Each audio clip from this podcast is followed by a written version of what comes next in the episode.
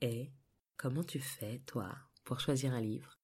Quand tu flânes en bibliothèque ou en librairie, quand devant tes yeux s'amoncellent des trésors d'ouvrages au titre évocateur et à la couverture impeccable, comment tu choisis quel sera le prochain?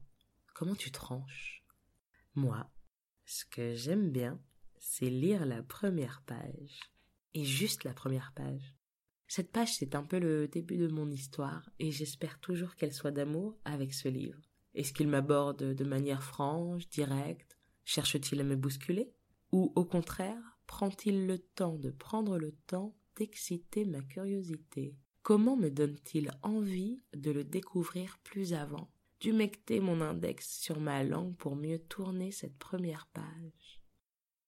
Tu vas entendre une conversation entre camarades, amatrices de jolis mots et de belles histoires. Sans prétention aucune, nous sommes juste mus par ce désir de partager ce qui nous transporte. Après la première page. Il était une fois dans une contrée lointaine. J'ai été enlevé par un gang de jeunes hommes sans peur et pourtant terrifiés et l'impossible espoir palpitant dans leur corps était tel qu'il leur brûlait la peau et qu'il raffermissait leur volonté jusqu'aux os. Ils m'ont détenu pendant treize jours. Ils voulaient me briser. Cela n'avait rien de personnel. Je n'ai pas été brisé. C'est ce que je me dis. Il faisait chaud, presque quarante degrés, une atmosphère si poisseuse qu'on aurait dit une pluie tropicale. J'ai habillé mon fils, Christophe, d'un minuscule bermuda rouge et d'un t-shirt bleu clair orné d'un voilier. J'ai recouvert d'écran solaire la police et allé de ses bras et son visage rayonnant. Je lui ai fait un bisou sur le nez, puis j'ai brossé les épaisses boucles châtain clair qui lui retombaient sur les yeux, tandis qu'il pressait ses paumes. Fin de la première page de 13 jours de Roxane Gay, et pour l'heure le seul euh, de ses écrits qui a été traduit en français, qui date de 2014 donc, mais il a été publié en 2017 aux éditions de Noël et c'est une traduction de Santiago Artoski. Donc aujourd'hui pour parler de la suite de cette page que je viens de vous lire, je suis avec Héloïse. Bonjour. Bonjour Héloïse. euh, Peut-être tu pourrais faire une brève présentation, dire ce que tu as envie. ok. Euh, bah, je m'appelle Héloïse, j'ai très bientôt 30 ans. Et j'aime beaucoup lire, notamment des romans, et en ce moment j'essaye euh, de lire des romans principalement de femmes, et de femmes racisées si possible, donc euh, ça tombait pile poil. Super. Et donc moi, euh, Mali, donc oui, en effet, je ne m'étais pas présentée la dernière fois, du coup j'ai un petit peu plus de 30 ans, je vais, je vais pas dire, je vais garder le mystère. Ah oui, c'est ça, j'avais dit que je voulais me présenter. c'est dur, hein C'est pour ça que je l'avais pas fait la dernière fois. Euh, donc j'ai 30 et quelques. Je euh, suis euh, parisienne et comédienne et lectrice. et donc ce podcast, c'est très exactement pour la même raison que vient de dire Héloïse. c'est parce que j'ai envie de, de m'intéresser à une littérature qui m'est inconnue majoritairement celle de femmes, et notamment de femmes racisées. Tu vois, là, tu vois, on est chez moi. J'ai plusieurs piles de bouquins. je me suis rendu compte de ça en faisant le tri entre des livres que je voulais euh, garder et des livres que, que je voulais jeter. Et j'ai fait un gros tri et je me suis dit, j'ai quand même énormément de livres écrits par des hommes euh, blancs. À un moment donné, ça pose aussi question sur ce qui est accessible euh, dans la littérature. C'est pour ça, ouais, c'est un, un, effort. Euh, c'est un effort d'aller vers cette littérature-là. Alors, donc, euh, nous sommes au mois béni de février 2018, qui a vu la sortie de Black Panther au cinéma. Que tu as vu? Bien sûr. Oh, ouais. Trop bien, moi aussi je l'ai vu. Euh, et donc c'est la raison pour laquelle euh, ce deuxième épisode du podcast est sur euh, ce livre-là de Roxane Gay il y a un rapport qui est que Roxane Gay a coécrit avec une poétesse américaine qui s'appelle Yona Harvey une collection pour Marvel qui s'appelle World of Wakanda. Et donc en faisant, c'est un spin-off de Black Panther, donc qui suit les aventures de. Tu connais ou pas? Je l'ai connais lu. pas du tout. hein. Non. Ouais. Euh, donc, ça suit les aventures de deux, euh, deux femmes de l'armée euh, d'Ora Milaje qui sont ensemble, qui sont donc euh, amantes et donc des guerrières ultra badass. et en faisant ça, du coup, les deux, donc Roxane Gay et Yona Harvey, sont devenues les premières femmes noires à écrire pour Marvel Mmh. en 2016, donc. Ok. Sachant que Marvel existe depuis euh, 1939, j'avais noté. Donc il a fallu attendre un petit peu, mais au moins c'est fait. Euh, et après World of Wa- Wakanda, c'est pas non plus, euh, c'est pas non plus son travail le plus euh, significatif euh, dans la mesure où en plus ça n'aura duré qu'un an, ça s'est déjà arrêté. Euh, mais c'était bon, juste le petit Mm. euh, euh, clin d'œil pour coller à l'actualité, c'était un peu un prétexte. Alors, peut-être tu pourrais nous faire un résumé du livre? Ouais, bien sûr. Euh, alors, 13 jours, bah, comme je pense que le résumé, il a été presque fait par, euh, le- titre. par Ouais, le titre c'est et vrai. par la, la petite introduction où elle explique qu'elle s'est fait enlever pendant Ouais. 13 jours. Donc, ça explique tout de suite, on tombe tout de suite dans le, dans le, dans le bouquin. Mm. Euh, donc, c'est l'histoire d'une euh, d'une jeune femme haïtienne par ses parents, mais qui a, qui a fait toute sa vie aux États-Unis. Mm. euh, qui rend visite à ses parents qui sont en Haïti euh, sur leur vieux jour, on va dire, et qui se fait enlever en fait par un, par un groupe de jeunes pour une rançon. Donc c'est expliqué assez rapidement que ça semble être une pratique un peu courante. Mm. J'ai essayé un peu de me renseigner dessus à côté, et effectivement, oui, a priori, il y a eu des périodes où ça a été assez courant en Haïti. Ouais, moi des- aussi, j'ai pas trouvé vraiment de, de ressources, euh, en tout cas de ressources euh, qui viennent de là-bas. Mm. Bon, ça- la façon dont c'est présenté paraît très courant dans le livre. Ouais, J'ai pu regarder un petit peu à côté, j'ai trouvé quel- quelques trucs, mais pas, pas très approfondis en Ouais. tout cas. Et hum, en tout cas, c'est une, fa- une femme qui est issue d'une famille euh, très riche, et donc elle est enlevée pour une rançon euh, alors qu'elle est en vacances avec euh, son mari qui est américain et son enfant euh, dont il est dit quelques mots euh, Mm. dans la page que dans t'as la page. Ouais. Et en fait, le roman est découpé en deux parties. Je Ouais. pense pas faire de gros spoilers en disant ça. Non, pas du tout. bah non, c'est assez égal Ouais. en plus. C'est deux parties vraiment égales. Donc la partie où elle est enlevée et la partie après l'enlèvement. Et en fait, dans les deux parties, et surtout la première partie, il y a beaucoup d'allers-retours entre euh, le présent donc de son enlèvement et euh, son passé, comment elle a rencontré son mari, son rapport avec ses parents, etc. Un peu à l'Americana, ces voyages dans le temps. Oui. C'est oui. Qu'est-ce que t'en as pensé? Pour moi, c'est euh, vraiment mitigé. C'est-à-dire que Ouais. bon, le premier truc, je vais dire un truc négatif, j'ai pas du tout accroché au style de l'auteur, de l'autrice. Euh, j'ai trouvé que c'est un style. euh, hum, c'est quelque chose que j'aime pas trop. C'est un peu les styles, ce que j'appelle un peu scénaristique. C'est-à-dire Oui. qu'on a l'impression qu'elle prépare déjà le film euh, qui va être écrit. Ouais. Et du coup, profusion de détails un peu artificiels et qui sont faussement réalistes. Je prends un exemple trop bête, c'est à un moment donné, elle, bon, visiblement, elle prend la décision d'arrêter de fumer et elle jette euh, son paquet de cigarettes ou ses cigarettes dans les toilettes. Genre, Ouais. personne fait ça en fait. Parce que ça coûte cher. Et non, mais même, on les met à la Non, mais poubelle, vrai. Ouais, non, c'est vrai. Vrai. Personne jette des cigarettes dans les toilettes. Enfin, ouais. Et en fait, c'est des choses qui donnent un côté un peu dramatique à la scène et un peu genre sur le coup, elle, elle jette les cigarettes. Mais en fait, c'est voilà, c'est ce genre de style que moi j'aime pas trop et qui me gêne un peu pour rentrer dans l'histoire. Et donc euh, voilà, ça c'est quelque chose que j'ai pas aimé son style. Après, au niveau de l'histoire, euh, T'as totalement le droit d'avoir Ouais, pas aimé ouais. plein de trucs, plein de choses. Hein. j'ai détesté l'histoire d'amour. Moi, elle m'a dérangée à plein d'endroits. ouais. Ouais. Par rapport à quoi du coup? Mais euh, euh, déjà, enfin, c'est une relation euh, mixte. Mm. Donc son mari est blanc. Il est compliqué en fait. En fait, c'est compliqué de rester calme. Enfin, en fait, c'est compliqué les relations. Mais en même temps, euh, c'est pas que j'ai pas aimé euh, l'histoire. J'ai trouvé qu'elle racontait bien à quel point c'est compliqué d'être dans une histoire avec quelqu'un qui, a pas le même background que toi parce que euh, parce que la personne te prend pas au sérieux. Donc en fait, c'est énervant qu'elle soit avec euh, ce mec-là qui la qui la comprenne pas, mais j'ai trouvé que c'était assez bien expliqué, tu vois, l'énervement Mm. même si par exemple moi, je pense que j'aurais été beaucoup plus énervée que elle elle était dans le livre, mais après il y a l'amour aussi euh, qui fait que tu peux pas tu peux pas l'être. Donc il y a, il y a ça, oui. En fait, j'ai trouvé l'histoire d'amour un peu, un peu énervante parce que lui, c'était un bébé, il fallait euh, tout le chercher, tout lui expliquer, tout, tout ça. Mais par contre, euh, comme c'est la réalité de, de plein de gens et que c'est que c'est difficile. tu vois. Enfin, Mm. L'avenir, c'est pas le métissage, c'est pas les relations mixtes, et c'est pas euh, bon, ça y est, on est ensemble et on n'est pas, on n'est pas de la même couleur et regardez comme on est l'avenir du monde. Mm. Et ben, eh ben, j'ai trouvé que c'était bien qu'elle euh, Mm. qu'elle souligne à ce point à quel point c'est difficile d'être avec euh, une personne euh, Ouais. Ouais. blanche et ignorante quand toi tu subis plein de choses. Ouais. Bah, ça, pour le coup, c'était le côté vraiment positif de leur Ouais. relation. Euh, après, peut-être que c'est. Enfin, j'ai eu le sentiment que. Elle essayait d'en faire vraiment une histoire d'amour un peu belle. Enfin, Ouais. je sais. Ouais. Le côté à la fois conflictuel, mais.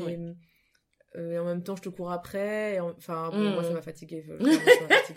Mais effectivement, je suis entièrement d'accord avec toi sur le Ouais. fait que l'aspect interracial était bien traité Ouais. était bien le fait qu'ils mettent très souvent au même plan euh, des choses que Oui. elle elle peut faire parce qu'il est campagnard alors oui, c'est que ça. lui il parle de son pays Donc, euh, de façon ils se sont négative, offensés par du euh. racisme anti-campagnard quand et l'histoire de la verte était, était là genre Ouais. c'est vraiment c'est vraiment typique de l'indécence de ce genre de personnes là de comparer ça tu Mm. vois et puis pareil d'arriver d'arriver en Haïti pour les vacances et de dire euh, que c'est un pays de sauvages tu Mm. vois mais c'est en, en même temps il y a un endroit peut-être où euh, elle cautionne un peu sa parole des fois j'ai Ouais, l'impression et c'est ça. Euh, en fait, j'ai pas su si c'était juste euh, une volonté d'un certain réalisme, c'est-à-dire, euh, comme tu disais, c'est difficile ce genre de relation et bah sûrement qu'on on lâche l'affaire aussi, quoi. ouais ou si c'était un peut-être un défaut de point de vue militant, mais en même temps, quand j'ai été regarder sa bio, Ah non, elle a l'air très très oui, oui. militante. mais Et du coup, ça, ça m'a, ça m'a interrogé. Alors oui, mais par contre, son, son recueil euh, Bad Féministe, là, le best-seller euh, international, il s'appelle Bad Féministe. Mm. Donc elle dit, je suis, je suis pas dans la pureté militante, euh, Mm. j'ai pas lu tous les livres, je connais pas tous les courants, euh, je me plante euh, tout le temps Mm. et je le revendique. Et puis aussi, j'aime les trucs girly, entre guillemets, enfin bon bref.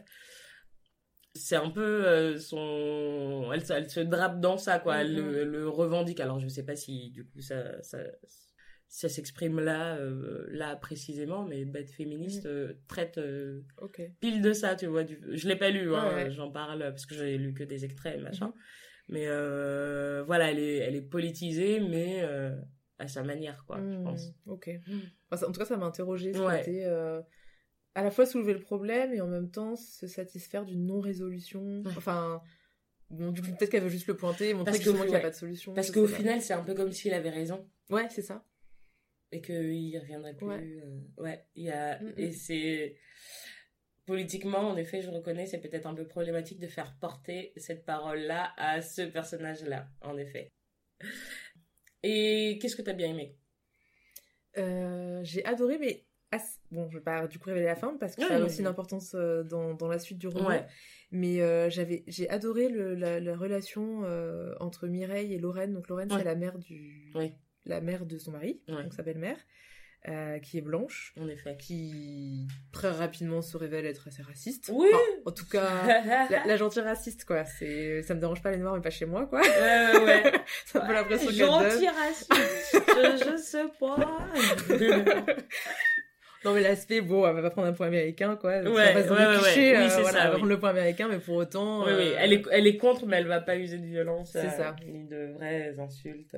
Mais elle est quand même persuadée que son fils mérite mieux, quoi. Euh, et en fait, elle serait. Enfin, bon, à un moment donné, elle est, elle est malade et donc Mireille, le- l'héroïne, s'occupe d'elle. Et euh, c'était. euh, j'ai trouvé, peut-être bah, ça fait quoi des expériences personnelles, que le traitement de la maladie et de l'accompagnement était très juste. Et Ouais. justement, c'est le. Peut-être le moment où j'ai commencé à vraiment accrocher, Mm. parce que j'ai trouvé que par rapport au début, euh, sur la détention, sur son histoire d'amour, là je trouvais qu'elle tombait vraiment juste. Ouais. Sur quelque chose. euh, Ouais, ouais, ouais. Ouais, je trouvais que ça, ça sonnait très très juste l'accompagnement de la maladie. euh, par, en plus par un tiers Mm. qu'elles aimaient pas forcément. Le, Ouais, c'est ça. pourquoi on accompagne quelqu'un qui est Ouais, malade ouais, ouais. est-ce Parce qu'on que c'est une obligation. Et aussi, lui, du coup, son mari, il l'est. il est là. Il vient voir sa mère malade et en fait, ah, je peux pas rester. Et du coup, il laisse Ouais. sa femme noire dans cette maison où on la déteste pour s'occuper de sa mère malade quand même. Ça, je me suis dit, oh, t'es vraiment un enfant, quoi. ah bah désolé parce que je dois aller au bureau, euh, moi j'ai des problèmes. Et ben, elle est avocate aussi, Mm. elle a des dossiers, quoi. Mais non, c'est elle qui reste pour s'occuper de la mère. Ça, ouais, tu vois, ça dit aussi quelque chose de... Ce personnage. Michael, il s'appelle le mari. Ah oui. Michael, Michael. Ouais. Michael, parce qu'on on est aux États-Unis. Ouais, non, il a vraiment ce côté, je, je ne peux pas supporter. Mais il peut pas supporter grand chose en fait. Tout au long du bouquin, je pense que ça pourrait être sa phrase. euh, Ouais. Il est incapable d'affronter euh, la réalité, donc Mm. du coup, tout le monde s'en occupe à sa place. Quoi. Oui, c'est ça. Mais c'est énervant, mais en même temps, Parce que par exemple, euh, le fait qu'elle, elle s'occupe de, de la mère malade, machin, tout ça aussi, tu vois, ça fait partie des choses qui, où je me suis dit, mais, mais pourquoi? Et le fait qu'il fasse ça aussi, euh, où j'étais en train de bougonner, en train de me dire, Hum, qu'est-ce que c'est? Mais ça a un sens après, c'est-à-dire que c'est pas gratuit, elle y Mm. revient euh, pour d'autres raisons euh, euh, sur ces, sur ces épisodes-là, et tu vois, ça beau, t'es- tu peux pas lire et être tout le temps, tu vois, tu peux pas lire et être Mm. bien en fait. Ouais. C'est-à-dire que dans ta lecture, euh, si elle te provoque des sentiments euh, négatifs, elle a peut-être fait exprès aussi, tu vois. Elle a peut-être voulu que tu aies un, un cheminement. C'est pour ça que moi aussi, ça m'a énervé tout ce que tu dis. Mm. Et ben, il y a eu un, il y a eu des endroits dans le livre où après, moi, j'ai trouvé des résolutions Ouais. quoi, à ça. C'est vrai. Mm. Surtout dans le deuxième partie. Ouais, surtout, Ouais, dans ouais. Le, surtout dans la deuxième, euh, Partie. surtout dans la deuxième partie. Donc, moi, j'ai aimé le livre. Toi, t'es mitigé. Après, moi, je le recommanderais pas forcément à tout le monde parce que c'est très violent. Mm. Et il faut être euh, bien accroché Mm. pour euh, supporter. Il y a des descriptions euh, très, on va dire, cliniques même, je dirais, chirurgicales, de viol, de torture, euh, qui s'étendent sur des pages. Et je crois que tout le monde ne peut pas euh, forcément euh, lire ça. Mais en même temps, je ne sais pas si tu as lu, euh, enfin, ou tu peut-être pas lu, je moi qui été euh, fouillé dans, dans cet article euh, qu'elle a écrit qui parle de son viol à elle. Non. Donc après, bon, il est, il est en anglais, il date d'il y a longtemps. C'était en 2012. Et en fait, donc le, ce livre-là, 13 jours, il est sorti en 2014. Donc moi, je pense que pendant qu'elle était en train d'écrire euh, ce livre-là, elle écrivait aussi cet article. Donc moi, quand j'ai lu l'article, j'ai trouvé plein de, plein de résonances entre euh, ce que je lisais dans cet article-là et ce que j'avais déjà lu dans dans euh, le livre. Et en fait, elle disait que elle écrivait pour oui, donc elle, elle a, su, elle a subi un viol collectif à l'âge de 12 ans. D'accord. Euh, donc elle suivait euh, son petit copain de l'époque, euh, tu vois, où il se faisait juste des bisous, des trucs machin, et puis il l'a emmené à vélo dans dans les bois, et dans les bois il y avait un genre de cabine dans lesquelles dans laquelle tous les petits jeunes qui voulaient faire des choses se retrouvaient là-bas en secret. Et donc en fait ils sont arrivés là, et il se trouve qu'il y avait tous ses copains à lui et qu'ils l'ont euh, séquestré euh, de toute la journée, qu'ils lui sont un peu tous euh, passés dessus. Donc ça, ça a été... euh, elle avait 12 ans.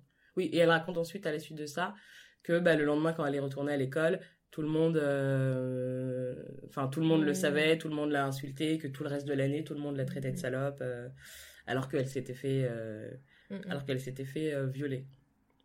Et donc, euh, elle, dit, elle dit aussi dans cet article que elle, euh, elle écrit pour que euh, les personnes qui ont vécu des choses euh, dont ils n'auraient pas dû se relever, tellement c'était horrible, sachent qu'ils ne sont pas seuls. Ce qui était son cas, elle, à l'époque, je sais pas, ça devait être dans les années 80, je sais pas si elle avait 12 ans, que c'est arrivé. Et du coup, pendant toute sa vie, elle s'est sentie toute seule. Euh, j'imagine qu'elle a dû aussi euh, croire euh, ce que les gens disaient, à savoir qu'elle était une salope et machin machin. Et en fait, elle dit, euh, je vais à ce, à ce point euh, dans la dans le détail pour que, en fait, c'est pas pour euh, la lectrice Mm. lambda entre guillemets, c'est pour celle euh, qui a besoin d'avoir euh, accès à ces détails d'horreur entre guillemets et de savoir qu'elle est pas seule. Hmm. Ok. Donc ça fait quand même un peu mal, mais quand toi Ouais. t'as pas vécu ça, tu te dis Mm. pas en fait c'est pas pire, Ouais. oui, oui, oui. tu vois. Mm, mm, mm. Oui, c'est vrai que toute la période où elle est en détention, c'est c'est très, ouais, Ouais. c'est très très c'est très lourd. Ouais. C'est marrant parce que bon, c'est écrit dans le titre, c'est 13 jours, tu, c'est écrit dans le résumé, tu sais qu'elle va s'en sortir Mhm. euh, et qu'elle va continuer sa vie et machin. Et pour autant, euh, la manière dont elle raconte, moi j'étais crispée, Mhm. euh, alors que je, tu vois, je, je sais qu'il y a un entre guillemets happy end, Mhm. même s'il n'y a pas vraiment de happy end dans ce cas-là, mais je sais qu'il y a un happy end et que ils vont pas la tuer.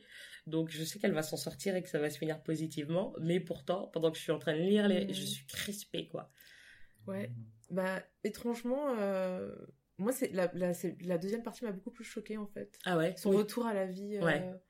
Parce que bah justement moi j'ai j'ai pas compris la profusion de de détails. euh, Ouais. de détails qui sont pas tellement des détails en plus. Je sais Non. pas trop comment expliquer. Sur la première partie, Ouais. on a à la fois l'impression que c'est détaillé, mais en vrai, euh, pas tant que ça. Non. Il y, a- il y a plein de mots qu'elle n'utilise pas. Elle Ouais. n'utilise pas du tout de, de mots euh, décrivant l'anatomie. ou elle, elle, elle passe toujours par, des, par un peu des métaphores. Ouais. Et des images. Et du coup, c'était c'était c'était très dur à lire, Mm. mais je me suis pas sentie euh, oppressée. Ouais. Ou... Alors que dans la deuxième partie, beaucoup plus. Beaucoup plus. Ouais, j'étais, ça m'a vraiment stressée pour le coup. Le fait de sentir que quand elle, supportait plus de se faire approcher, etc. Ouais. Ça, je, ça c'était Ouais. insupportable. J'ai trouvé ça beaucoup plus dur à lire au final, Ouais. la deuxième partie que la première. Mais après, peut-être que du coup, si elle parle de son expérience, elle a finalement, elle a vécu plus longtemps avec son traumatisme Mm. Que euh, Oui, ce qui euh, s'est passé euh, cet après-midi-là qu'elle raconte Mm. et qui est en fait peut-être une scène qu'elle s'est refaite mille fois dans sa vie, mais Mm. mais qu'elle a vécu et heureusement qu'une seule fois. Donc en Mm. fait, peut-être que je sais pas, c'est loin, les souvenirs sont loin, mais que le traumatisme qu'elle a eu jour après jour pendant des années, elle a vécu avec. Donc elle est euh, beaucoup plus en mesure de restituer d'à quel point c'est problématique dans une vie quotidienne. Après, c'est pas pour dire que pour euh, écrire des choses, il faut absolument les avoir vécues. Hein. C'est pas du Mhm. tout le, c'est pas du tout le propos parce que ce serait pas, ce serait pas terrible en fait que ce soit vrai. Mais euh, en fait, vu ce qu'elle écrit à côté, pour moi, ça a l'air tellement euh, lié à Oui, sa oui. vie personnelle que je me dis que ça doit que ça doit être ça, que peut-être que les souvenirs de cet après-midi en question, ils doivent être flous. Alors elle a, elle a, elle a rend, ah, je perds un mot là, rend, Refoulée. refoulé, merci. Elle a refoulé, euh, elle a refoulé plein de choses de, de cet après-midi-là, euh, comme un mécanisme de survie, j'imagine. Que c'est peut-être pour ça qu'elle elle veut pas y penser euh, Mm. précisément, mais que par contre les conséquences Ouais. sont très détaillées. Après, ça peut aussi, enfin, ça fait partie aussi des, des choses de, de- d'avoir du mal des fois à mettre certains mots Ouais. qui sont justement très précis et comme tu disais très cliniques, euh, qui peuvent être euh, compliqués à mettre. Mais c'est vrai que l'image de la laisse, Ouais. qui m'a vachement marqué, euh, dans la seconde partie du livre, donc elle, elle parle de. Elle se sent en fait toujours en laisse Mm. et que des fois la laisse se détend ou elle arrive à. à voilà, respirer, à reprendre. euh, et que des fois elle se retend mais qu'elle est toujours là en fait. Mm. Et ça, j'ai trouvé que c'était assez. Euh, Enfin, c'était ça m'a. ça m'a C'était une image qui ouais. fonctionnait. euh, Ouais, vraiment très très bien. Mais en fait, ce qui était. Moi, ce qui a fait que. euh, Elle a réussi, tu vois, me crisper un peu physiquement sur, euh, sur le. C'était pas. euh, j'a- euh, J'avais pas spécialement besoin de plus de détails que ça, mais c'était. En fait, non, mais c'est vrai que. non, mais moi non plus, certainement pas. Merci beaucoup, euh, Roxane, c'est très bien passé. non, en fait, c'est le fait que euh, pendant tout ça, euh, elle raconte ça à la première personne Mm. et tous les autres récits euh, le sont pas. Mm. Et donc ça crée un... et en plus avec cette distance qu'elle met dans le récit où elle te raconte de manière un peu froide, il a fait ci, il a fait ci, il a fait ça. Ouais. Et les autres, alors qu'ils n'utilisent pas de jeu, euh... enfin ils parlent pas à la première personne quoi, ils sont beaucoup plus dans le dans l'atermoiement, euh, euh, dans l'émotion, Mm. alors que elle, euh, pas du tout. Ouais. Donc il y a cette chose-là qui, qui a fait que je me suis Oui, oui. vraiment engouffrée dans, Mm, mm, mm. dans son récit à elle, mais en étant très... un peu sp- spectatrice comme elle, mais j'étais... je me suis dit, c'est pas tout le monde qui peut lire ça, quoi. Ouais, non, non, si- c'est- c'est c'est vra- enfin, c'est vraiment très violent. Enfin, ça, ouais. Même si le vocabulaire n'est pas forcément explicite, Ouais. on comprend très bien ce qui se passe Ouais, c'est très très violent. C'est ça. Ah oui, sa relation avec sa famille. Ouais. Ah mon dieu, qu'est-ce que t'as noté? Euh, moi, c'était plus sur la question de l'éducation Ouais. que, que j'avais trouvé assez intéressante, euh, qui m'avait beaucoup parlé pour le coup.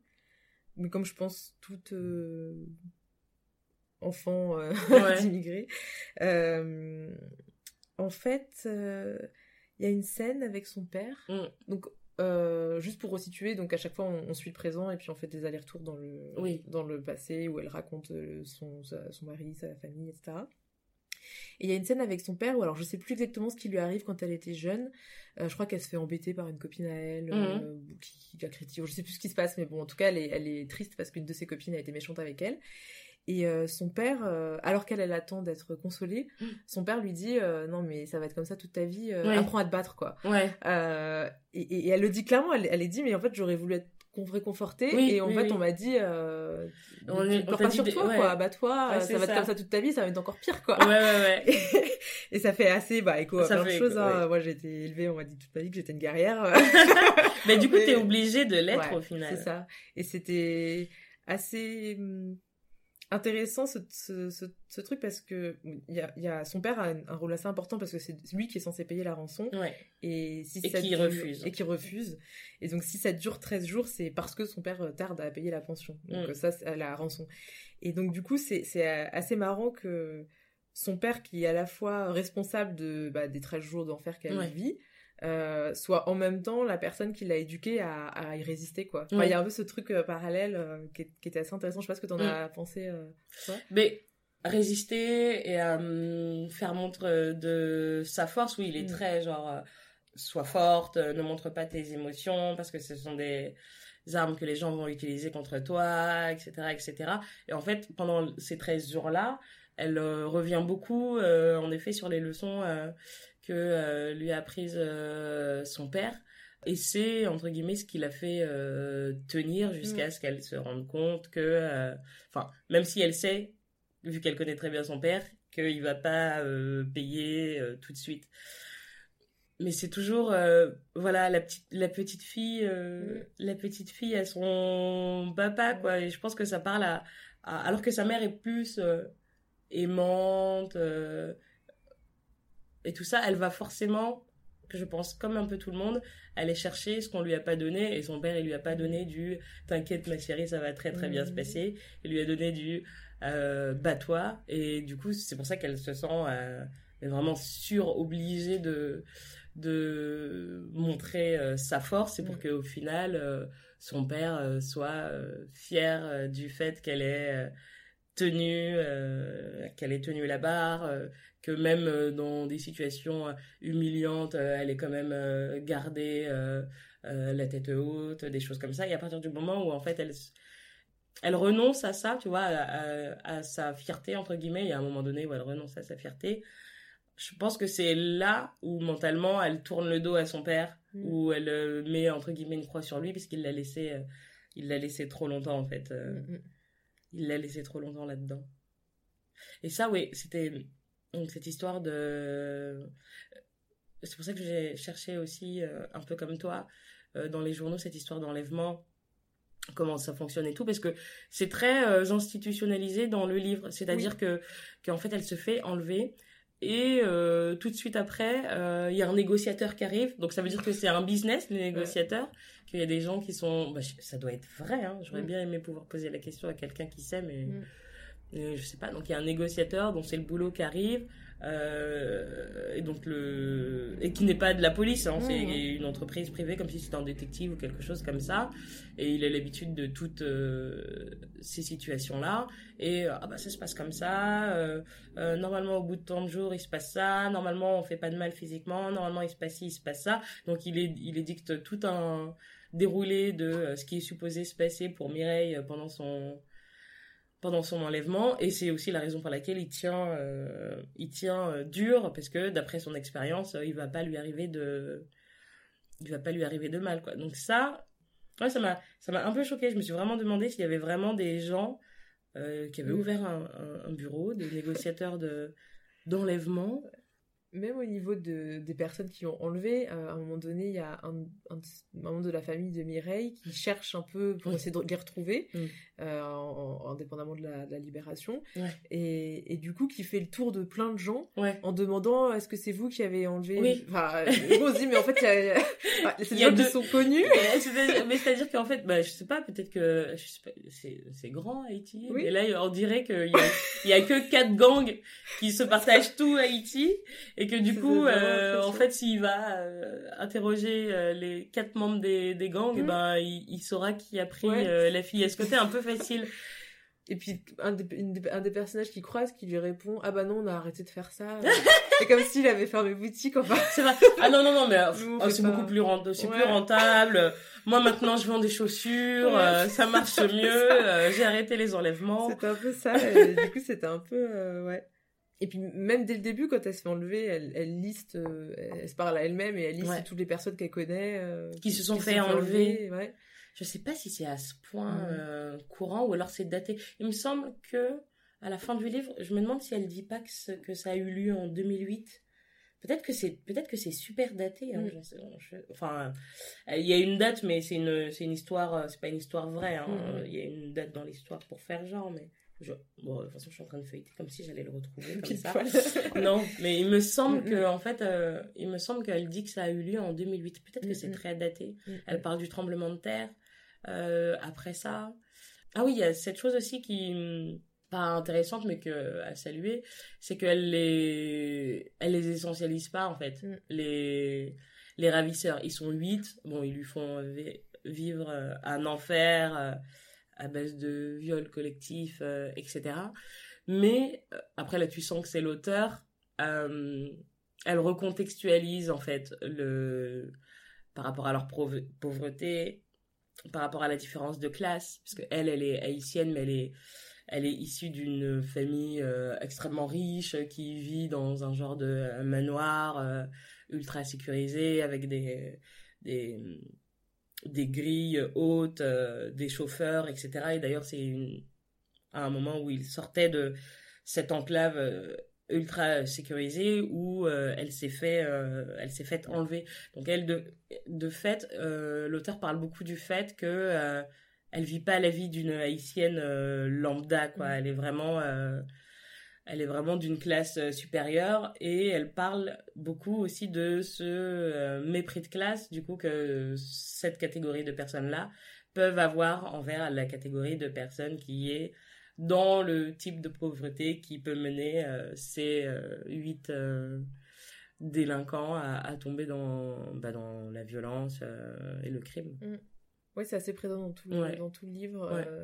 mais même sur la façon dont elle parle d'Haïti, avec euh, un peu le côté où on a l'impression euh, enfin moi j'y ai jamais été je, je connais pas euh, je connais pas mais où il y a vraiment les très très riches et puis mm. les très très pauvres. Il n'y a pas de classe moyenne dans le dans l'histoire en effet dans l'histoire c'est très et on a vraiment bah, le terme que tu as employé enclave on a mm. vraiment ce sentiment là en fait. il y a les grosses grilles des riches et puis dès qu'on passe ça mais ça du coup c'est c'était assez marqué sur la façon de décrire le pays, les mm. paysages, les endroits, etc l'histoire de ses parents aussi, parce que ses parents venaient a priori d'un milieu extrêmement pauvre.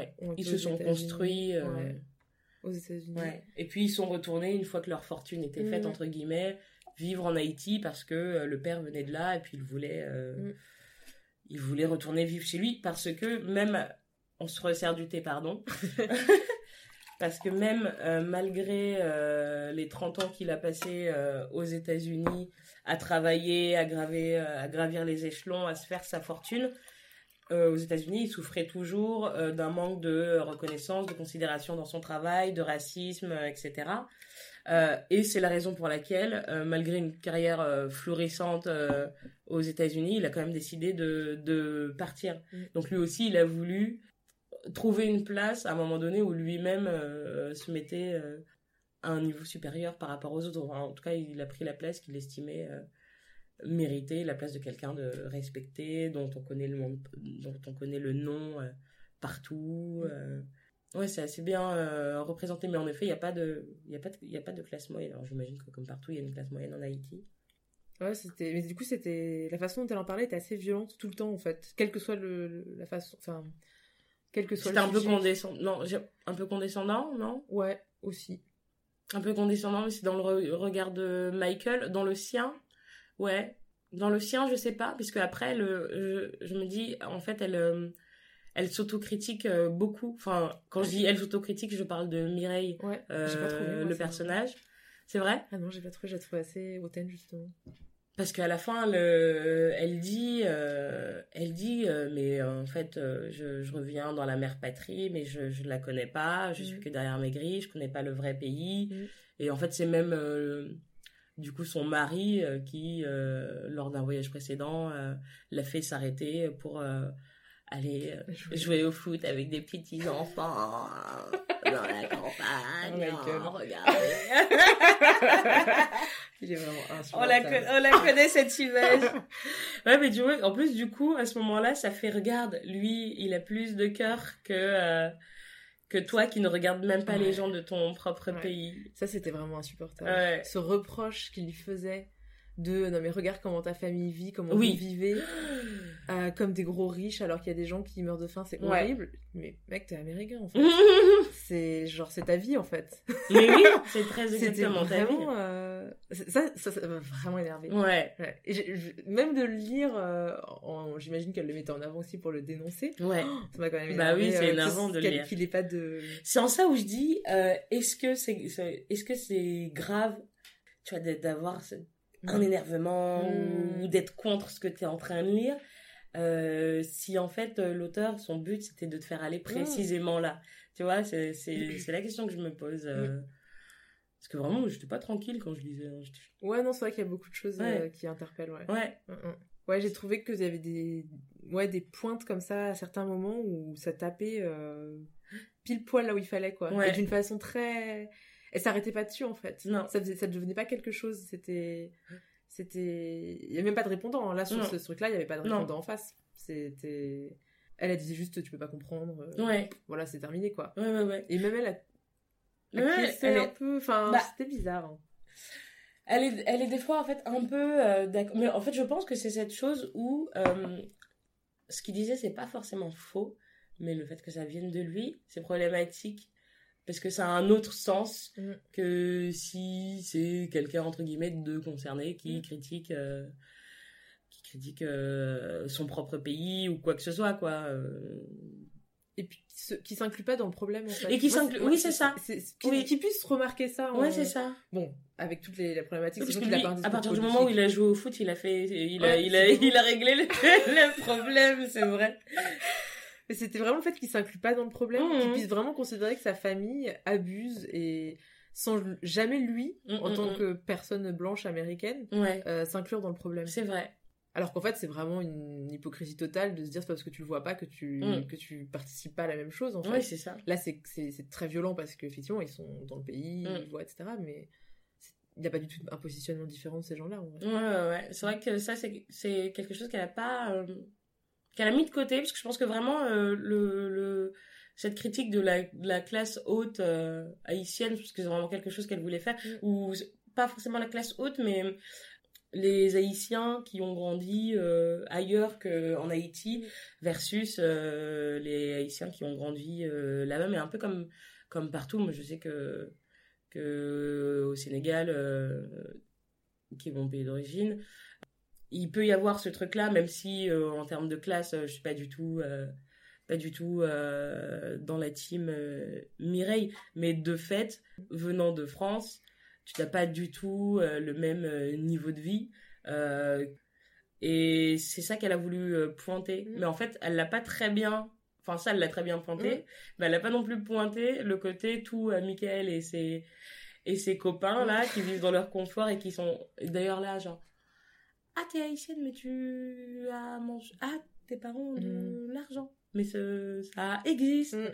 Tu vois, elle te dit ça un peu vite Mm, fait mm, mm, mm. mais euh, elle s'étend pas euh, là-dessus. Alors c'est vrai que le problème est à moitié euh, Mm, mm. évoqué. Ouais, du coup, elle, elle a bien distribué les points euh, sur Mireille, mais sur Michael, elle passe un peu vite. Mm. Mais surtout qu'au tout tout début, quand elle parle de sa relation avec Michael, elle, elle dit à un moment donné, euh, mais c'est vraiment une ou deux phrases, que quand ils reçoivent des amis et que des amis font des réflexions, etc., qu'elle s'isole avec lui et que lui il comprend. euh, le, le, le, côté, le regard euh, négatif qu'ont les gens sur le fait qu'elle vienne d'Haïti ou sur ce qu'elle est elle en tant que Ouais. femme noire. Et c'est vraiment un tout petit Ah, moment. J'ai pas souvenir de ça. Euh, elle dit juste quand on, on s'isole, quand on a des amis qui critiquent Haïti ou je sais pas quoi, et que lui il comprend. Et du coup, moi je pensais vraiment. Lui, il comprend, il, il les comprend eux ou il la comprend elle? Moi je non. comme ça. Et c'est au tout début, donc du coup je me disais, euh, ah bah ça va être intéressant de voir euh, voilà comment Ouais. euh, dans le couple on peut essayer de, de, de, de battre un peu ses rapports, ses, ses, ses mentalités, etc. Ouais. Alors qu'après pas du tout en fait. Ben non. Il est horrible son... il il est horrible pas- son...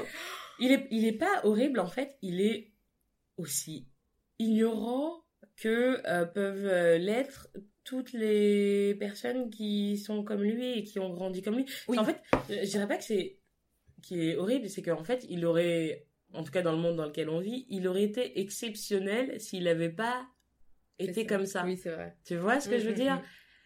Euh, Pour moi, il est, il est lambda et même, il pourrait même être pire parce que parce qu'il revient à chaque fois. Mm.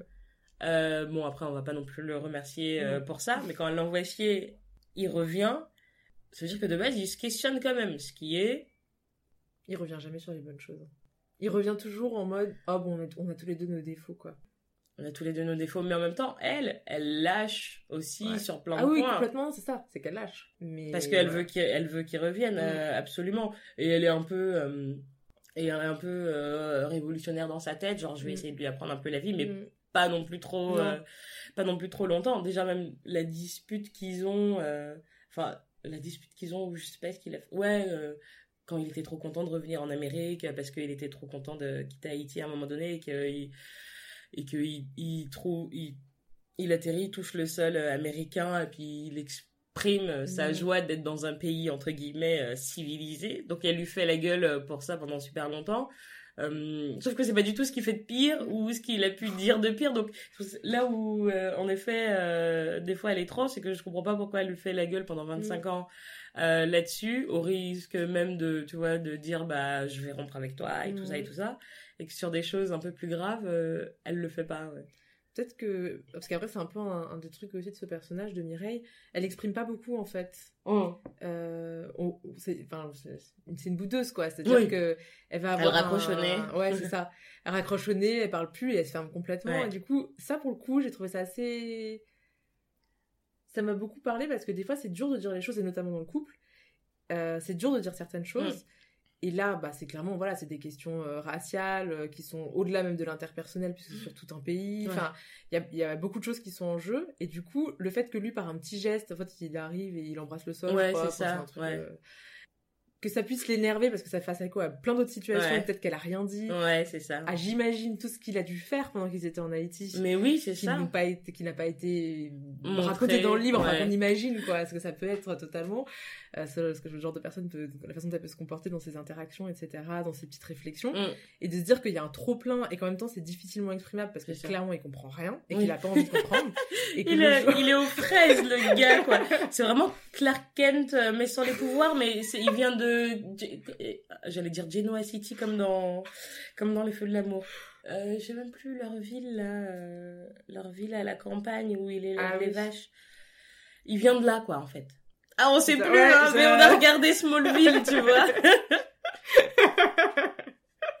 il vient de cet endroit-là, quoi. Donc c'est vraiment euh, le gars qui a, qui a des vaches euh, et sa mère, elle fait des bocaux et elle fait son pain Mhm.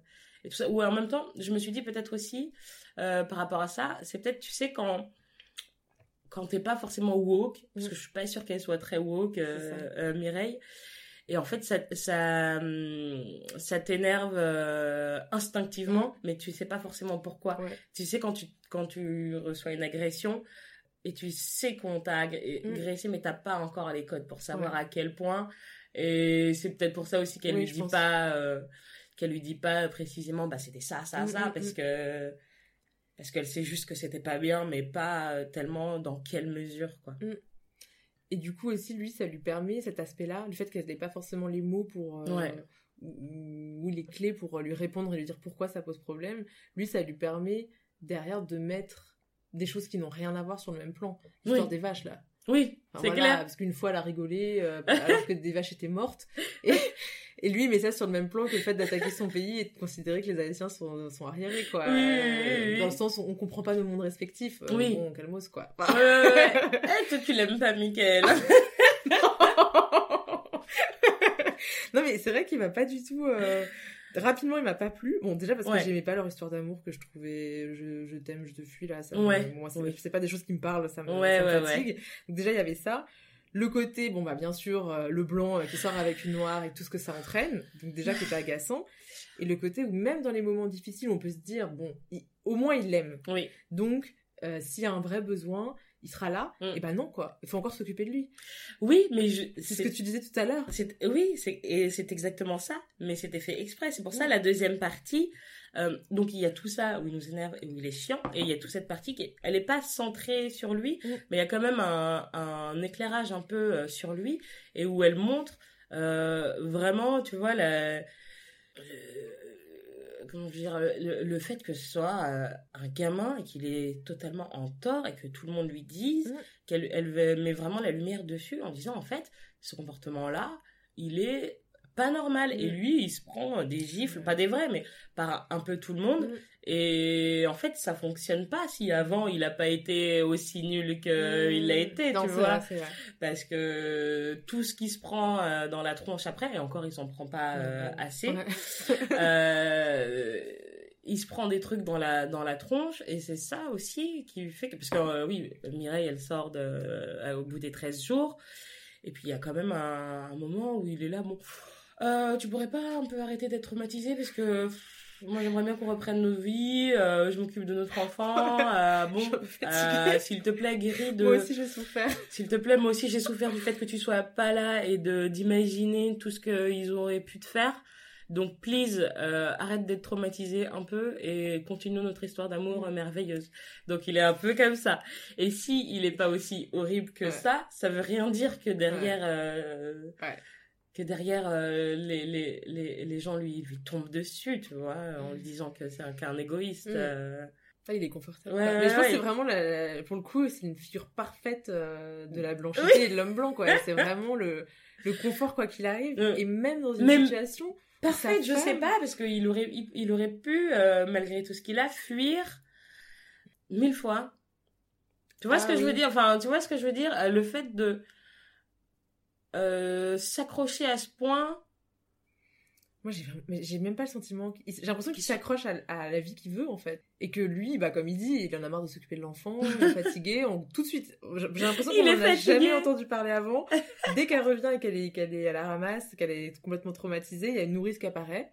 Ah oui, c'est vrai. Euh, Ah oui, oui, je savais pas d'où elle sortait. Alors qu'on l'avait jamais. Mm, mm, Enfin, mm. elle, avait pas... elle était pas là avant. Ah oui, il y a ça aussi Donc, en plus. Donc comme elle, le quand gars- elle est, euh, elle est, elle est en, elle est en syndrome post-traumatique là, donc elle s'enfuit et tout euh, pour être toute seule dans sa tête parce qu'elle peut pas s'occuper de elle et de son mari.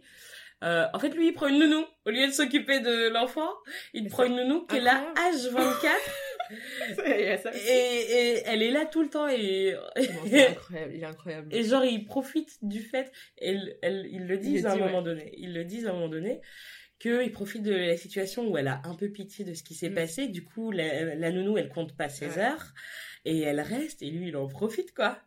Donc même là, Non, il veut juste être heureux, le gars. Il sait très bien qu'il est amoureux d'elle, donc il Ouais. se dit, bah, en vrai, pour être heureux, j'ai besoin d'être avec elle. Et Bah, donc elle, elle a besoin d'être euh, en forme. Donc Ouais. s'il te plaît, guéris, chérie. Fais un effort. Mais il lui dit même à un moment, il explique le fait qu'il soit pas compréhensif Mm. par le fait qu'elle lui ait pas raconté en détail ce qui lui est Ah, arrivé. Non, ça, non, mais il est, il est insupportable, vraiment. C'est. euh, Je crois que je vais le mettre dans mon top 5 des personnages de l'enfer. ah mon dieu, personnage de l'enfer. Euh, c'est vrai que c'est parce que c'est Parce qu'il est banal. C'est insidieux en fait aussi tous ces tous ces petits trucs je pense vraiment que tu vois il y a plein de personnes qui peuvent traverser ce personnage là sans Mm. réfléchir à à tout ça parce qu'il y a Mm. plein de gens pour qui qui se diraient attends euh, c'est normal ça fait un mois euh, elle pourrait quand même se remettre euh, et reprendre euh, enfant, sa vie quoi allez hop, oui c'est ça c'est bon ça suffit Mm. pour euh, pour euh, pour être heureux quoi ah oui et, la et donc cette deuxième partie du coup qui raconte euh, un peu euh, tout ça, la manière dont elle se remet et dont la manière dont elle retrouve euh, et euh, sa vie familiale euh, avec son mari et ses relations avec ses parents après ce qui s'est passé, donc avec le poids de tout ça. J'ai commencé une phrase et dans ma tête, je me souviens presque plus où j'allais. Ah oui, voilà. C'était intéressant qu'elle prenne autant le temps de raconter, donc du coup, à quel point ça l'avait euh, traumatisé et aussi du fait que on en parlait euh, dans le dernier, euh, dans le premier euh, d'ailleurs, dans le dernier et premier podcast avec avec Laura sur à main nue, dans le fait que en fait t'es arrivé quelque chose, c'est grave et en fait et on veut absolument que tu guérisses. Mm. Donc en fait le but de tout le monde, c'est que tu ailles mieux le plus rapidement possible s'il faut. Et en fait, elle répond pas euh, forcément à cette question euh, de dire euh, un jour ça va aller mieux Mm. ou ou pas. Et ce qui, Mm. que, ce qui est en fait ce que euh, tout le monde euh, dans son entourage euh, attend, quoi. Et ce que tout le monde attend tout le temps, en Mm, fait, mm, mm. quand t'es pas dans les normes. Quand est-ce que tu reviens dans le droit chemin, s'il te plaît? Parce que là, tu me mets mal à l'aise à être, à être pas bien. Ouais, les gens acceptent pas le de prendre le malaise en fait Ouais. de la situation. Donc ils ça. savent qu'elle a vécu quelque chose d'horrible, mais elle est censée le cacher en fait. Oui. C'est ce que vraiment, pour le coup, c'est ce que quasiment tout le monde attend d'elle en fait. Oui, Et ce que elle-même euh, elle essaye de faire. donne au début, Ouais. mais même dans sa détention, Oui. que quand on la passe au téléphone et qu'elle s'est Oui. déjà fait violer, elle le dit pas. Oui. Alors qu'on attend d'elle qu'elle le dise et que ouais. pour euh, les inciter à verser la, la rançon rapidement, elle, elle veut pas le dire. Ouais, mais c'est là où elle est la Mm. bonne fille de son père et où elle, euh, elle garde le menton haut. Elle Mm, dit mm. non, même pas mal. Qu'est-ce Mm. qu'il y a? Mm, mm. Je suis pas touchée. Alors qu'en fait, bah c'est a priori c'est impossible en fait. C'est et elle le dit, ça sera toujours là quoi. Oui. Donc, euh, on peut pas aller mieux, on peut apprendre à vivre avec, quoi. Mm, C'est- mm, mm. Mais Ouais. c'était un truc euh, assez intéressant. Ouais, ouais, c'est- c'est- super intéressant, surtout je pense, j'imagine, quand t'as un peu euh, vécu ça, d'avoir un point de vue, euh, entre guillemets, honnête sur la question. Mais je me dis, quand t'as déjà traumatisé, à quel point ça peut trop traumatiser de relire des choses comme ça, je sais pas. Tu vois. Michael. T'as déjà connu des Michael? Non, pas, non, non, pas, non. Non, et je pense que je peux plus en connaître maintenant. Tu il y a un avant ou après. C'est l'avant et après wokisme. Tu peux plus, euh, peux plus supporter. euh, tu peux plus supporter le moindre bullshit. Mm, mm. Bah, en tout cas, pas la, pas la culpabilisation, en fait. C'est vraiment Ouais. ça. C'est le côté. euh, La personne, elle a, même si on, elle a objectivement un souci, et en fait, tu n'acceptes pas Mm. que ce souci puisse avoir des conséquences sur, Sur toi. Tu toi. attends d'elle qu'elle Oui. soit. euh, qu'elle soit Qu'elle toi, préserve, en fait. qu'elle préserve ta manière de, de vivre. euh, Mais c'est- c'est c'est valable, et c'est ça qui était fou avec lui, c'est que dès le début, on comprend qu'il y a une relation hyper proche avec ses parents, et notamment Ouais. avec sa mère. Oui, Et quand sa mère est malade, il veut pas savoir, en fait. ouais. Et c'est vraiment en mode, euh, on est censé le plaindre. Enfin, la façon Oui. dont c'est présenté, comme lui en tout cas le vit, Le il vit, faut le ouais. plaindre. C'est-à-dire, mais comment tu veux que je supporte ça? Ma mère n'a jamais été malade. Ah oui, je c'est vrai. peux pas c'est la ce voir qu'il comme ça. Oui. Mais Ma personne mère peut a- la voir comme ma ça. mère en a fait. toujours été la femme la plus forte. euh, elle a jamais pris un médicament. Elle a Mhm. jamais. Maintenant qu'elle est malade, je ne peux pas supporter de la voir comme ça. Ouais. Donc il faut que toi tu t'en occupes. C'est euh, incroyable. Enfin, c'est incroyable. En fait, c'est vraiment cet égoïsme, ce monstre d'égoïsme. C'est vraiment. Euh, Et tu te dis, mais des personnes comme ça, alors même que c'est. Et c'est là où. C'est ce qui est intéressant dans le livre, c'est qu'elle montre bien que c'est pas une question d'amour, en fait. C'est Ouais. bien au-delà de ça. mm, mm. Parce qu'on pourrait se dire, bon, bah, il l'aime pas, et... ou il l'aime pas assez. Alors Ouais. c'est pas ça, en fait. Non, non, non. Et C'était assez. euh, Ouais, c'était vraiment. euh, Énervant. non, c'était hyper. En fait, c'était énervant, c'est comme tu l'as dit, quand je- quand j'ai dit qu'il était horrible et tout, tu m'as dit non, il est hyper banal. Et c'est vrai, oui, en fait, il est oui. ultra banal. C'est ça en fait ça euh, que tu vois il est, il, il est énervant mais il est pas c'est pas du tout choquant parce Mm. qu'en fait euh, majoritairement les mecs je les trouve comme Mm, ça moi ça. Euh, donc euh, bon ah, le problème c'est qu'on soit c'est qu'on est habitué en fait euh, je pense. Donc euh, Mm, il faudrait mieux euh, trouver ça tu vois un peu horrible comme toi plutôt que moi d'être là bon bah ok c'est un c'est un mec basique quoi il sert à rien. En effet parce que à côté c'est presque comme si j'avais baissé les bras et qu'il fallait même pas les changer quoi Et au, au final, c'est marrant qu'on puisse passer autant de temps à parler de ce personnage comme étant le personnage de l'enfer, etc. Alors qu'il y a des Alors personnages qui ont quand même séquestré, violé oui c'est vrai et qui vrai ont aussi des personnalités assez développées. Dans mais le ouais livre. ouais ouais ouais Et au final, enfin, est-ce que t'as hum, tu connais Hunger Games? je connais de nom, mais j'ai jamais lu. t'as jamais lu? Non. ouais non moi non plus j'ai jamais lu Euh, c'est un film ou une série aussi je... Je crois que ça a été adapté au cinéma. Ouais, au cinéma, pas une série? Je crois.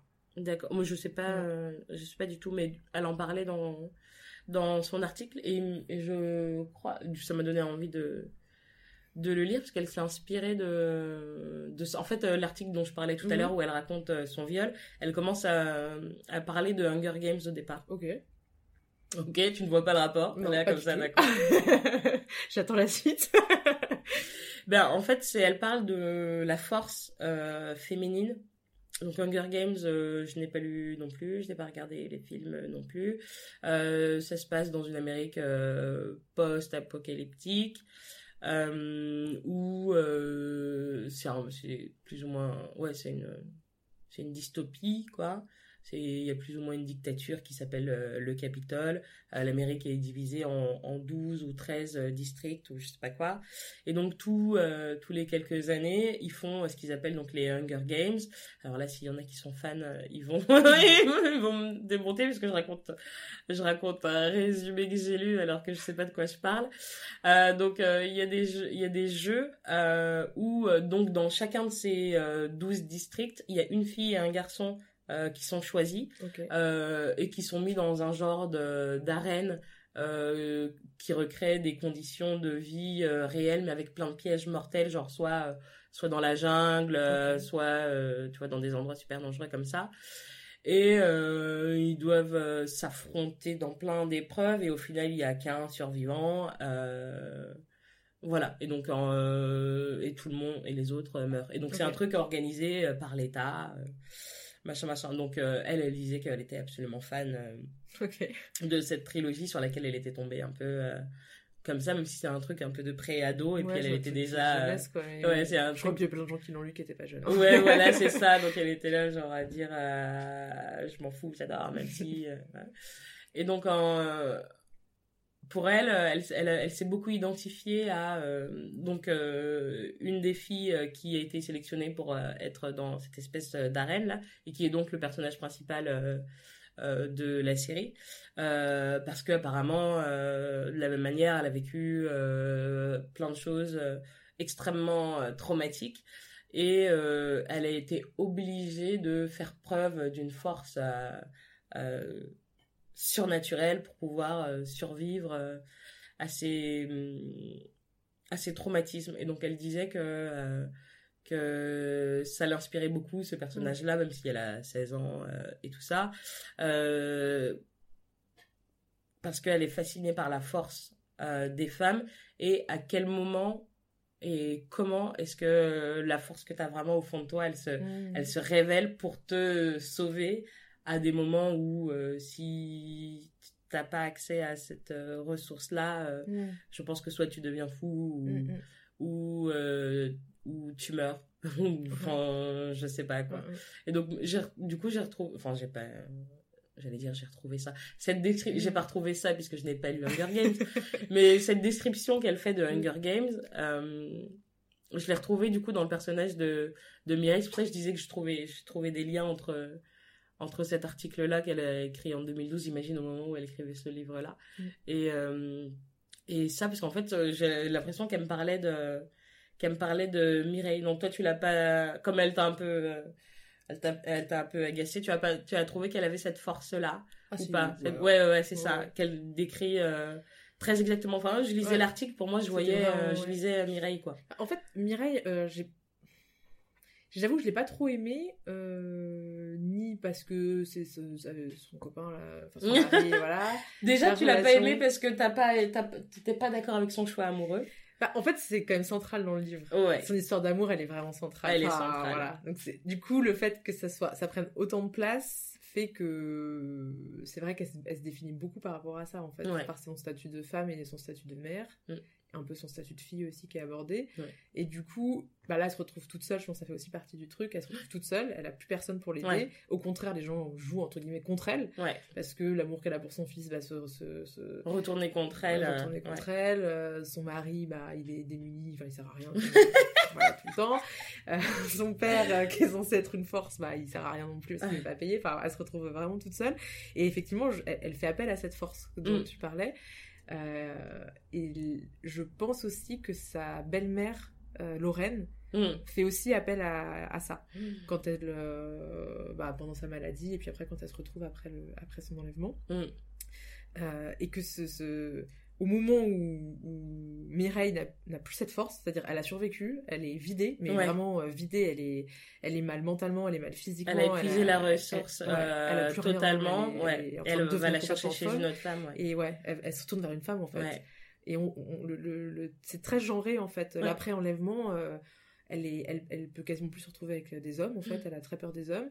Et c'est vraiment avec une femme qu'elle peut s'en sortir. Mm, Et mm. ça se traduit dans tous les aspects, c'est-à-dire euh, sa vie au quotidien, là où elle habite. euh, Il y a des épisodes avec des médecins aussi qui sont. Enfin, moi, ça m'a vraiment. euh, je crois que c'est les pires moments du livre pour moi. Mm, euh, mm, mm. L'épisode avec le, le- le médecin Oui.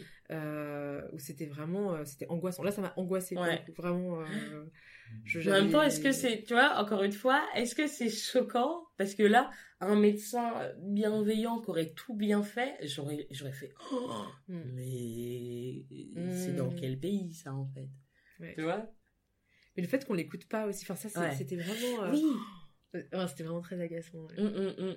Quand elle sort de son enlèvement on... bon elle est très mal physiquement ça- on imagine que c'est visible Ouais. donc du coup elle est récupérée par son père et par euh, le négociateur on sait pas ce qu'il vient Oui, faire là. oui, oui. Mais- Alors qu'il a rien négocié, ce con. et son mari là Michael et, euh, et il la force à aller chez le médecin en Ah oui, c'est vrai. Ouais, ouais, ouais. Parce qu'elle a dit qu'elle dit rentrer, qu'elle ouais. juste aller prendre une douche, Ouais. se laver, se poser chez elle. Et on la force à aller. On lui ment en plus. C'est-à-dire Mm. qu'on l'emmène chez le médecin sans lui dire qu'on l'emmène chez le médecin alors qu'elle a clairement dit qu'elle ouais. voulait pas y aller. Et, euh, et c'est hyper choquant en fait. Mm, mm, elle, mm. elle est, euh, et, et en fait, ce qui est fou, c'est que même le moment où elle, elle est libérée, donc euh, où elle s'en sort vraiment grâce à elle et son Ouais. mental, où elle se retrouve face aux gens, elle peut vraiment exprimer sa volonté, dire ce qu'elle pense être le mieux pour elle. Et, et en fait, les gens qui ont tout mal géré depuis le début, le négociateur, le père, Oui. le mari, ils ont servi à rien depuis le début. Et c'est eux qui pensent savoir ce qui est le mieux pour elle. Mais c'est comme ça dans la vie. Mais c'est comme ça dans la vie, en fait. Euh, C'est-à-dire que toi, tu fais tout. Et puis, il y a quelqu'un qui arrive et qui te dit euh, Bah, super, merci. À partir de maintenant, on va faire comme ça. Bah, non, en fait, euh, ça n'était pas. Non, non, si, si, à partir de maintenant, on va faire comme ça. C'est vraiment ça. ça. Et c'est c'est, hyper agaçant parce que même si même si elle est elle est bon je pense que ta sœur de son de son enlèvement elle est elle, elle est elle est presque folle en fait. Ouais, Enfin, elle, est, oui. elle est plus du tout stable. euh, Ouais, ouais, ouais. Elle a des, des- un peu des éclairs de lucidité mais elle est quand même euh, Ouais. vraiment vraiment très instable. Même là euh, elle paraît plus saine d'esprit que les autres. Que les autres, mais oui. Elle paraît plus plus euh, plus plus là et plus euh, consciente de la Mhm. réalité que les autres quoi. Et c'est vraiment euh, c'est incroyable. Ouais. Et encore une fois, la personne qui- chez qui elle va trouver refuge, c'est. Ouais, c'est une femme. Ouais, chez une femme. qui est Ah, forte comme elle, ouais. comme disait son fils. Hein. euh, J'ai Mm. toujours vu ma mère forte. Mm. En même temps, les gars, si vous nous obligiez pas, si on n'en a pas envie d'être Mm. des Wonder Woman tout le Mm, temps, il y a cette question-là aussi qui est posée, où à un moment donné aussi, elle lui dit, en fait, là, j'ai besoin d'être détruite, Mm. en fait. J'ai besoin de vivre le fait d'être détruite et tu vas me laisser. Et c'est là aussi un point, euh, un tournant entre guillemets de, de leur couple, parce que c'est là où il est face au fait que, euh, non, quoi, il a beau dire s'il te plaît guéris, euh, Mm. ça va pas, euh, ça va pas se passer comme ça, quoi. Mm, mm. Ah, Michael. Bien, merci Héloïse Bah, pour cette prie. discussion. Est-ce que tu as envie de nous faire une recommandation d'un livre que tu aimes bien? Tout à l'heure, je parlais d'Americana, mais bon, je pense Ouais. que maintenant tout le monde l'a lu. Ouais, tout le monde l'a lu. Ah bah tu vois, moi, j'ai pas, euh, j'ai pas été archi fan d'Americana par exemple. Mais moi, depuis que je l'ai lu, j'ai l'impression qu'il y a plein de gens qui, qui s'en inspirent beaucoup. C'est vrai Ouais. Qui qui s'en inspire par exemple? Bah là, je disais tout à l'heure, le rythme euh, du roman, tu sais, le fait de faire euh, Ouais. cet aller-retour euh, un peu permanent Ouais. avec. euh, Je pense qu'elle s'en est parce que ça, il, il est sorti maintenant, mais il Ouais. est pas. Il est pas tout récent. ouais. Il je est sais de pas. 2014. Après, peut-être que c'est moi, hein, juste parce que je l'ai vu chez Americana et que je l'avais pas forcément Ouais, vu avant, et Ouais, du ouais, coup, ouais. Je, le- je le reconnais. Pourtant, j'ai lu que... Ah si, j'ai lu Petit Pays de... euh, Ah, de Gaël. Ah, c'était bien. Ouais, J'ai envie de le lire. Mm, c'était bien. j'ai envie, il est Il y a sorti. beaucoup de choses il à est dire, sorti il y a mais- long- Ouais, Mais ouais, ouais, non, c'était, c'était, c'était intéressant comme point de vue. ouais. Mm. Je vais le, je vais le lire. Il m'intéresse. Il, est... il chante lui aussi. Il fait du. Ouais, il fait rap. du rap, ouais. Ouais, des choses comme ça. Pour le prochain euh, podcast, on- nous, on va parler de No Home. Je sais pas si tu connais de Ya Giazi. Non. Je sais pas si je le prononce bien. J'en avais entendu parler euh, dans un podcast et ça avait l'air très très intéressant. Et comme en plus j'en entends un peu de plus en plus parler ces temps-ci, je me dis mhm. il faut que je me jette dans la mare. Donc euh, voilà, a priori ce sera le mois prochain sur No Home. Ok, ça voilà. J'écouterai avec plaisir. Ouais. Et puis si jamais tu as envie de revenir. Euh, avec plaisir aussi. ok, super. À bientôt. Salut. Salut.